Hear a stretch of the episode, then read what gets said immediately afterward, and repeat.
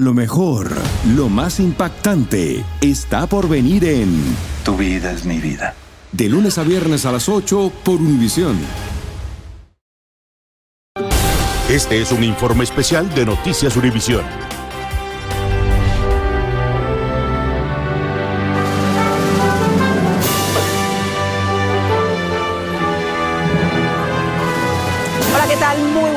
Tardes. Los saludamos desde la ciudad de Londres. María Antonieta Collins, Ilia Calderón, una ciudad que está de luto, una ciudad que está en duelo, una ciudad que llora a su reina, pero que a la misma vez María Antonieta se tiene que preparar, le guste o no, para recibir a quien es su nuevo rey, Carlos III de Inglaterra. Y estamos en un lugar icónico, la Bahía de Westminster, pero vamos a escuchar al rey Carlos III.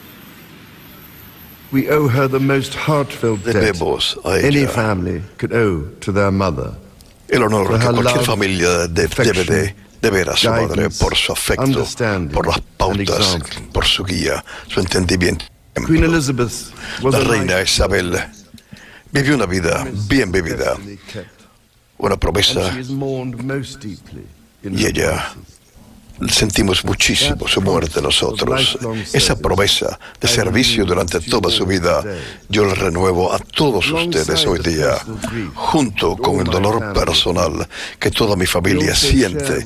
También nosotros compartimos con tantos de ustedes en el Reino Unido, en todos los países donde la reina gobernaba en la comunidad de naciones y en todo el mundo un sentido profundo de agradecimiento por los más de 70 años en lo cual mi madre, como reina, sirvió al pueblo de tantas naciones. In 1947, En el on her 1947, 21st birthday, durante su cumpleaños de 21 años, ella, desde Cape Town, a la comunidad de naciones, juró dedicar su vida, larga o corta, al servicio de su pueblo.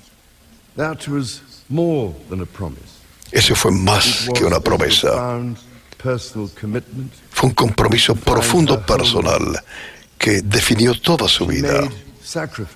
Ella se sacrificó por su deber. Su dedicación y devoción a la soberanía nunca titubeó a través de los cambios del tiempo, a través del progreso, a través de momentos de ju- jubileo y celebración y a través de momentos de pérdidas y de tristeza. Durante su vida de servicio vimos ese nivel de cumplimiento a la tradición junto con el abrazo al progreso que nos hace una gran nación a nosotros.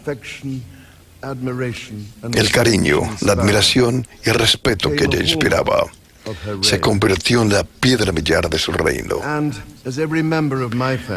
Y como todos los miembros de mi familia pueden testificar, ella combinó la política con buen humor, con cariño y con la mejor manera de ver lo mejor en todas las personas que conocía. Yo le rindo tributo a la memoria de mi madre y honro su vida de servicio. Yo sé que la muerte de ella nos da tanta tristeza a todos nosotros y yo comparto esa pérdida con todos ustedes. Cuando la reina tomó posesión del trono, Gran Bretaña y el mundo aún estaban haciéndole frente a los problemas de la Segunda Guerra Mundial y aún viviendo por las convenciones de momentos, de esos momentos. Durante el transcurso de esos últimos 70 años hemos visto que nuestra sociedad se ha convertido en una de muchas culturas y muchas fes. Las instituciones de Estado han cambiado también. Pero a través de todos los cambios y desafíos, nuestra nación hemos crecido nosotros con grandes talentos, tradiciones y logros, eh, de los cuales yo me siento tan orgulloso y hemos prosperado y florecido. Nuestros valores han permanecido y tienen que permanecer constantes. El papel y los deberes de la monarquía también permanecen, tal y como la soberanía, las relaciones particulares, responsabilidades hacia la Iglesia de Inglaterra, la Iglesia en la cual está tan arraigada mi propia fe. En esa fe y los valores que ésta inspira, a mí me han criado para saber que tengo un deber con otros y mantener con gran respeto las tradiciones preciosas, las libertades y responsabilidades de nuestra única historia y nuestro sistema de gobierno parlamentario. Como la reina misma hizo con tanta devoción, yo ahora solemnemente juro, a través del tiempo que Dios me conceda, de respaldar los principios constitucionales que guíen nuestra nación. Y donde vivan ustedes en el Reino Unido, o en los territorios, en cualquiera de los confines del mundo, y cual sea sus creencias o antecedentes, yo he de servirlos a ustedes con lealtad, respeto y amor, como he hecho a través de toda mi vida. Mi vida naturalmente ha de cambiar al tomar yo ahora mis nuevas responsabilidades. Ya no será posible para mí dar tanto de mi tiempo y energía a las obras de caridad que quiero tan profundamente. Pero yo sé que ese trabajo tan importante continúa en las manos confiables de otros. Eso también es un momento de cambio para mi familia. Yo, con la gran ayuda de mi amadísima esposa Camila, reconociendo su propio servicio público, tan leal desde que me casé con ella hace 17 años. Ella es ahora mi reina consorte. Yo sé que ella cumplirá con las responsabilidades de su nuevo papel y con estos deberes. Como mi heredero, William ahora asume los títulos escoceses eh, que han sido tan importantes para mí. Él es el duque de Cornwall ahora, tomando las responsabilidades del ducado de Cornwall que yo he tomado por más de cinco décadas. Hoy día me siento orgulloso de crearlo a él y nombrarlo el príncipe Gales, eh, cuyo título yo he tenido el privilegio de tener durante tanta gran parte de mi vida. Con Catherine a su lado, nuestra nueva princesa y príncipe de Gales, ellos se continuarán inspirando y dirigiendo nuestras conversaciones nacionales para ayudar a centrarnos donde se puede dar la ayuda vital necesaria. Yo también quiero expresar mi amor a Harry y a Meghan al continuar ellos construyendo sus vidas en ultramar. En menos de una semana nos uniremos a modo de nación como una mancomunidad de naciones y una comunidad global para dejar en su final descanso a mi amadísima madre. Vamos a recordar y obtener la fuerza de la luz del ejemplo que ella nos dio. En nombre de toda mi familia, solamente puedo ofrecer el agradecimiento más sincero de corazón por su duelo y por su apoyo. Para mí es aún más importante que lo que yo pudiera posiblemente jamás expresar. Y a mi queridísima mamá, al comenzar tu última gran viaje para oírte, para unirte con mi finado papá, quiero decirte esto.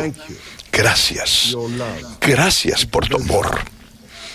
Gracias por la dedicación a nuestra familia y a la familia de naciones, a quien he servido durante todos estos años. Que todos los ángeles te lleven en sus alas. Dicen que traigo la suerte a todo el que está a mi lado. Y esa es mi mala fortuna. Basada en el clásico de Juan Rulfo, llega Univisión, El Gallo de Oro. Supongamos que la caponera puede inclinar la suerte a quien ella quiera. ¿Estás tardando en conquistarla? Con Lucero, José Ron y Plutarco Asa. Este gallo me está cambiando la vida. En una historia legendaria de amor y azar. No trates de cambiarme, no lo vas a lograr. El Gallo de Oro, lunes a viernes a las 9 por Univisión. Estás escuchando el podcast del noticiero Univisión. Ilia, Ilia, qué discurso más emotivo, extraordinario, lleno de palabras. A ver, yo sé, la parte que en América ha dejado nosotras mismas aquí en la abadía de Westminster como donde estamos transmitiéndole. Hacer, a- haber apoyado a Harry y a Meghan en el hecho de hacer su vida y de dejar de haber dejado las responsabilidades por fuera de la corona. Esta, este discurso, estas palabras de apoyo del nuevo rey de Inglaterra a esa idea que ellos tienen. A ese hijo que parecía separado de él. Claro que sí, claro que sí. Eh, ha- Hablamos durante muchos, durante muchos meses sobre si había una tensión entre los hermanos, si había una tensión, un distanciamiento entre los padres, pero creo que con este apoyo Y yo sé, Ilia, tú te quedaste cuando estamos escuchando, ustedes tienen que ver que estamos transmitiendo en plena calle, en pleno lugar que va a ser icónico para este funeral, porque aquí reposará en el Westminster Hall el cuerpo de la reina Isabel. Pero cuando dice el duque, el, el- el príncipe, príncipe. de Gales, duques de Cornwall. duques de... Y inmediatamente pensamos en que Kate Middleton va a llevar el título que una vez ostentó la princesa Diana, Su suegra. su suegra, la mamá de su esposo, princesa de Gales. Y, y- y un discurso de mucha unión, un discurso llamando a la unión. Había eh, en ciertos sectores de la sociedad eh, del Reino Unido había temor sobre si él podría ocupar este lugar eh, que dejó, que está dejando eh, su madre, si él era el indicado. Se comentaba si la, eh, reina hubiera querido que él fuera o que fuera William. Pero definitivamente con este discurso deja claro que está heredando, que está asumiendo las responsabilidades que su madre le ha encomendado. Tuvo tiempo ella para hacer esto y además está empezando la misa, pero queremos decirles a ustedes cómo, cómo esa parte tan emotiva cuando le dice al comenzar tu viaje, tu viaje, amada mamá, gracias, gracias por tu amor y dedicación. Y en menos de una semana nos uniremos como una nación. Obviamente hablando respecto a los funerales. Así es, María Antonieta. Y hablar de que su madre, cuando asumió el compromiso de ser reina, fue mucho más allá.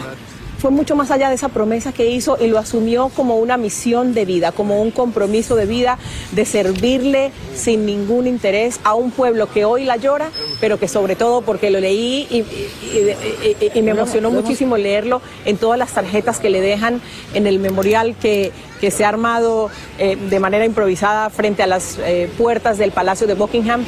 Gracias, gracias Su Majestad. Eso es lo que dicen la mayoría de las fotos. ¿Qué te Gracias. parece, qué te parece, Ilia, si vamos ahora con Fausto Pretelín, que él es un experto en la realeza internacional? Señor Pretelín, adelante por favor desde Westminster Abbey, aquí en Londres, desde la abadía de Westminster.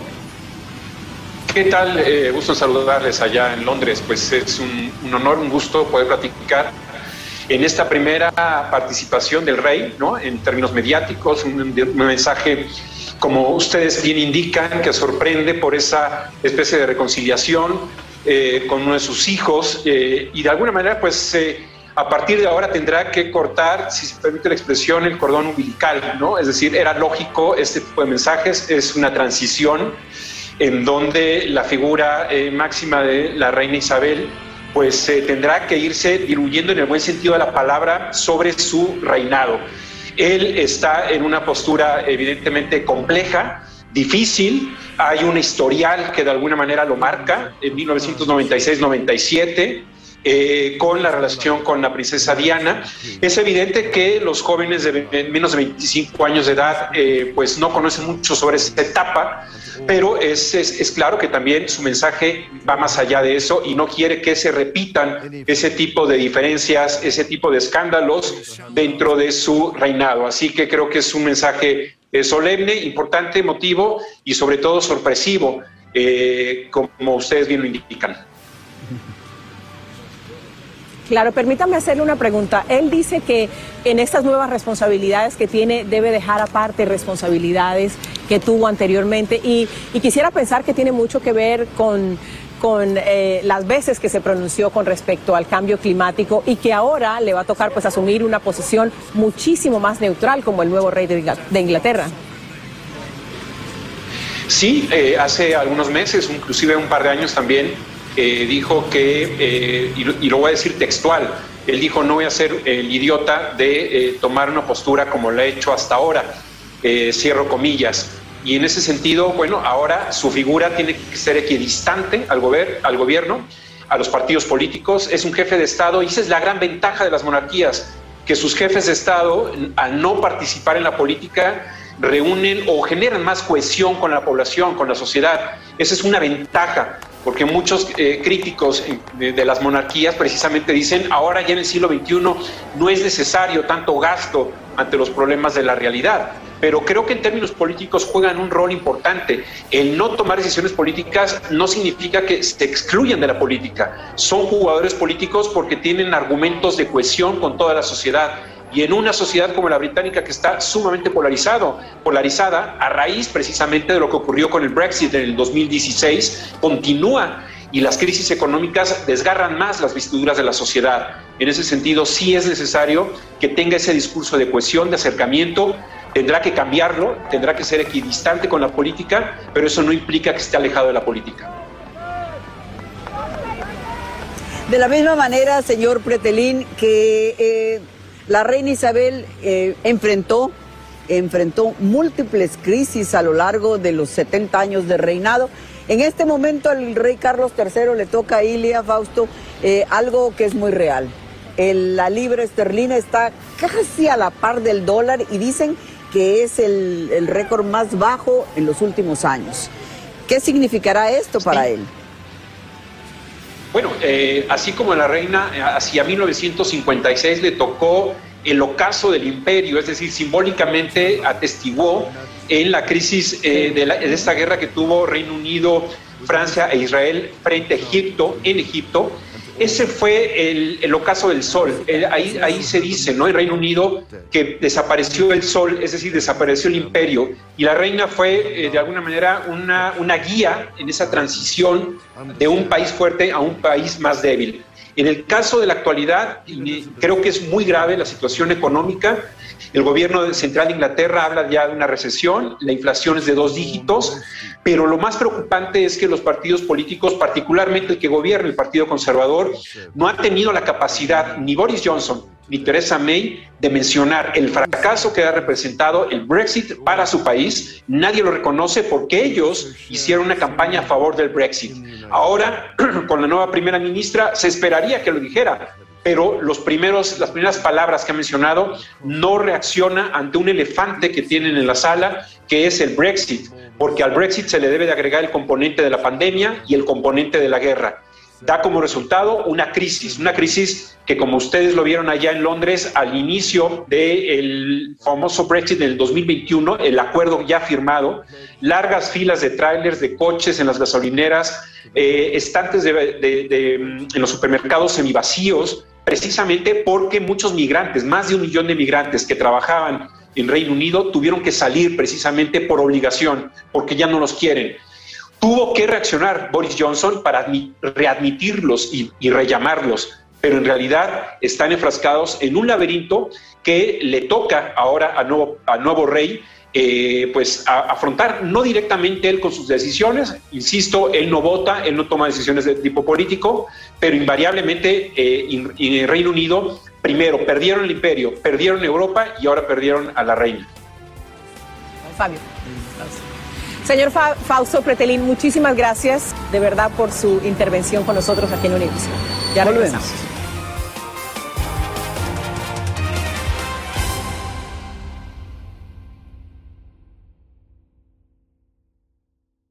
Lo mejor, lo más impactante, está por venir en Tu vida es mi vida. De lunes a viernes a las 8 por Univisión.